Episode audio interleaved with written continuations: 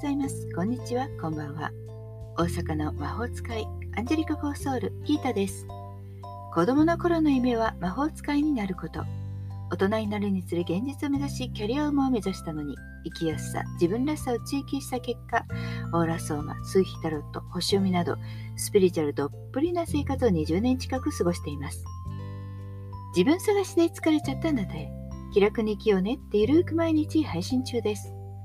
こんなことあったよ、こんなこと話してってネタも募集中ですのでよろしくお願いします。今日は12月20日月曜日。2021年残り2週間になりました。星の流れは年末にかけてまだまだ大きいんです、動きが。月曜は今週の運勢と過ごし方、スピリチュアルメッセージをお伝えしております。では今週も行きましょうか。月は蟹座からスタート。しっとり穏やかな雰囲気です。22日の水曜日は太陽がヤギ座に移動します。ヤギ座さんは誕生日月ですね。おめでとうございます。この日は冬至です。一日の光の量が一番少ない日になりますね。そして月は獅子座に移動しています。何か現実的に動いてやろう、やってやるぞっていう勢いも出てきそうですよ。クリスマス25日には月は乙女座へ。盛り上がったクリスマスパーティーから年末へと静かな雰囲気へ変わっていきます。そんな流れの中、どのように過ごしたらいいんでしょうか？何を意識したらいいのか？今週のためのスピリチュアルメッセージはクリスタルカードを引いてみますね。では、カードは、はい、オパールのカードが出ました。オパールってクリスタルは今人気が再度出ているそうなんですね。私が若い頃というかね、親の世代にとても流行っていたような気がします。で、このオパール、とてもね、綺麗です。何かいろんな色がこう混ざったようなキラキラ光る。不思議な石だなって最初に見た時に思いました。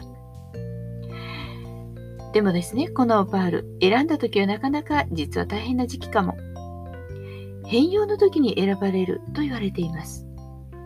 無意識の部分夢へとつなげていく。そんな石なんです。何を進めてくれるのかというと自分の中ですでに不要になった古い習慣を手放すチャンスを起こしてくれる。困難な問題に対処させようとするんですね。このことからもしかしたら昔からオパールを持つと不幸を呼ぶという伝説もありますがこれはきっと問題をはっきりと見せ今までと変えていかなくてはいけないんだということをプッシュするからなんでしょうかね。オパール自体は困難な問題を解決するために昼も夜も働いてくれているような気がします。この虹色の輝くオパールの色、私たちを元気づけてくれそうじゃないですか？私たちはまだ変容の時にあるようです。何を見る必要があるのか、何を解決する必要があるのかそんなことに気づいていけるかもしれないですね。そしてやはり夢の扉を開けるというオパール。夢の中のことそれもヒントになるかもしれないです。何か気になることそれを見逃さず丁寧に取り上げていくようにしてみるといいかもしれません。今週のオパールのメッセージ。過去を手放し今を手に入れなさい。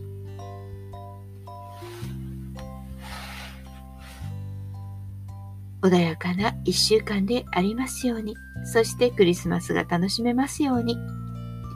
今日も最後まで聞いてくださってありがとうございました。夜もギータの占いの首を聞いてね。大阪の魔法使いギータでした。ではまた明日。じゃあね。バイバイ。